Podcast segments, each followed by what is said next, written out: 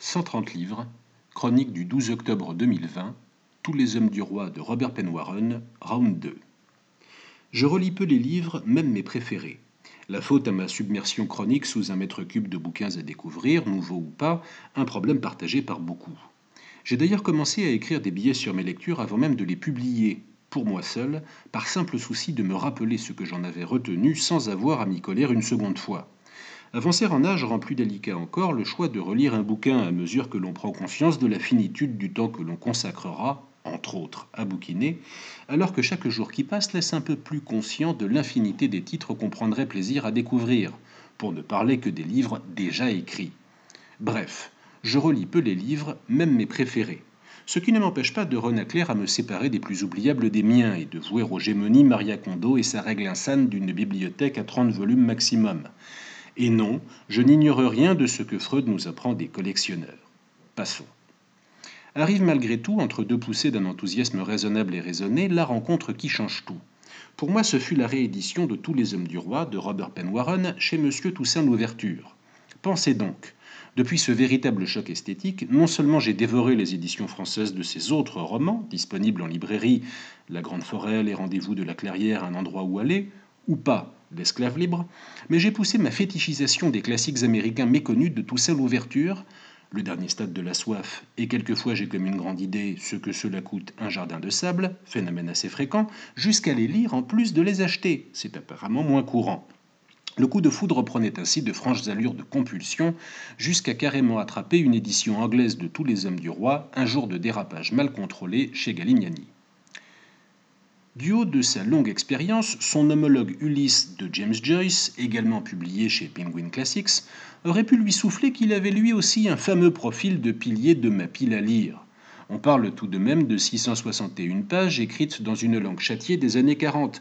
Or, si je me pique de lire quotidiennement en anglais, il s'agit surtout de nouvelles pugilistiques ou de même rigolos piochés sur Internet. Je ne saurais dire ce qui me décida à en entamer la lecture fin septembre, ni depuis combien de temps je n'avais pas relu de livre aimé. Peut-être la décision eut-elle à voir avec un énième retour enthousiaste d'amis auxquels j'avais fait cadeau de la version française. Avec Pottsville, 1280 habitants de Jim Thompson, c'est le bouquin que j'offre le plus souvent et celui qui me vaut le plus de remerciements. Je peux juste affirmer ceci. J'ai vachement bien fait. Il fut d'abord question de langue et d'un début de frousse. Tous les hommes du roi valut à son auteur le prix Pulitzer 1947 de la fiction, et Robert Penn Warren remporta à deux reprises la même distinction en catégorie poésie. Autant dire que sa cause propre. L'excellente traduction française de Pierre Singer m'avait séduit par sa syntaxe et son vocabulaire riches entre tous. Et la version originale oblige d'emblée le non-bilingue, fut-il bien au courant de ce qu'on lui raconte, à une certaine concentration et pas mal d'aller-retour dans un dictionnaire. Ce dernier besoin, Dieu merci, s'atténue au fil des pages, directement fonction du souhait de saisir ou non 100% du propos. Je pense avoir fixé ma jauge personnelle autour de 95 et demeure convaincu que pas mal d'anglophones d'aujourd'hui en sont restés là. Monumental, l'entame du roman se décline en un enchaînement de phrases longues. Singer a pris le parti de les fractionner, à chaque fois lyriques, précises et empreintes de sud profond. C'est que le narrateur Jack Burden a des lettres. Il est à la fois journaliste et historien. Lui qui fut envoyé par sa rédaction couvrir l'ascension politique d'un jeune avocat de Louisiane nommé Willie Stark finit par tomber sous son charme et sous sa coupe. Il devient son homme de l'ombre en charge d'exhumer des dossiers compromettants sur ceux qui s'opposent à lui. Car celui qu'il appelle le boss, devenu gouverneur de l'État en attendant mieux encore, n'envisage le combat politique que comme un rapport de force. Obsédé par l'idée d'obtenir des avancées concrètes pour la majorité de pecnos trop longtemps méprisés dont il est issu, Stark se défie des patriciens et politicaires de profession. Coûte que coûte, il les mettra à sa botte et tiendra ses promesses.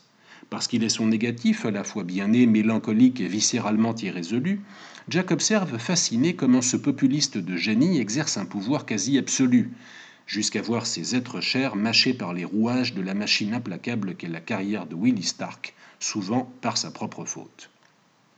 Lire tous les hommes du roi dans le texte, c'est d'abord saisir le ton de Jack Burden, qu'aucune traduction ne peut rendre à la perfection. Un mélange d'oralité et de registres soutenus, volontiers ironiques et diablement précis.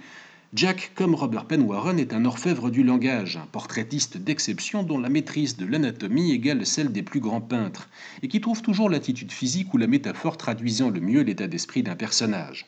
Ces descriptions techniques à l'extrême coulent pourtant naturellement, comme d'une voix qu'on imagine un rien traînante, celle d'un homme brillant et nonchalant qui s'épanche les coudes sur le zinc.